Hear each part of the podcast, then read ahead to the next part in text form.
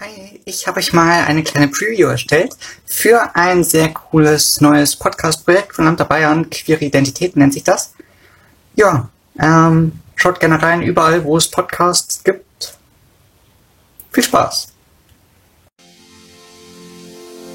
Queer. Was bedeutet das eigentlich? Queer ist ein Begriff, der alle sexuellen und geschlechtlichen Minderheiten umfasst, also alles, was von der hetero, cis, dy oder Allonorm abweicht. Aber queer ist so viel mehr. Queer ist politisch. Queer sorgt für Community. Queer ist eine Lebensweise, eine Identität. Und genau hierum soll es gehen. Wie finden wir unsere Identität? Wie läuft der Selbstfindungsprozess ab? Gibt es überhaupt den einen Selbstfindungsprozess? Deswegen heißt der Podcast Queere Identitäten. Das war für mich dann irgendwie so der Knackpunkt, dass ich mir eingestanden habe, dass ich schon, also dass ich wirklich trans bin und habe dann eben auch beschlossen, den Weg zu gehen und irgendwie auch so ein bisschen rücksichtslos oder egoistisch quasi den Weg zu gehen und eben bei mir zu bleiben, weil ich eben gemerkt habe, dass, dass es das ist, was ich irgendwie brauchen möchte. Menschen sind zu sperrig, um in Schubladen zu passen.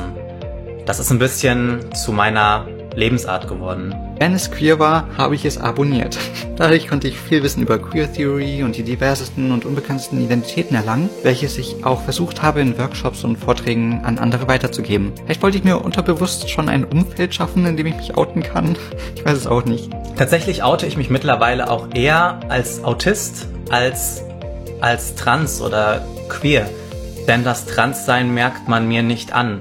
Und das Autistsein Oftmals eben schon. Dass ich bei Weitem nicht die einzige Person bin, die immer wieder zweifelt. Ich dachte, ich wäre asexuell oder zumindest demisexuell oder sapiosexuell, vielleicht biromantisch oder so, aber fand das einfach immer sehr schwer zuzuordnen. Es ist völlig okay, wenn ihr gerade kein Label für euch habt oder nicht so recht wisst, wer ihr seid oder auf wen ihr steht oder was überhaupt los ist. Es muss halt nicht immer alles hundertprozentig beschreibbar sein. Ich weiß, dass vielen und ja auch mir früher, vor allem in der Jugend, Schubladen geholfen haben mich mit einer Gruppe zu identifizieren, um meine eigene Identität zu finden. Jetzt bin ich einfach froh, ich selbst sein zu können. Muss mich nicht mehr verstellen, muss nicht mehr ständig darauf achten, wie ich mich gebe und so weiter. Ich bin so viel freier und fühle mich so viel wohler. Ich würde rückblickend nichts anders machen.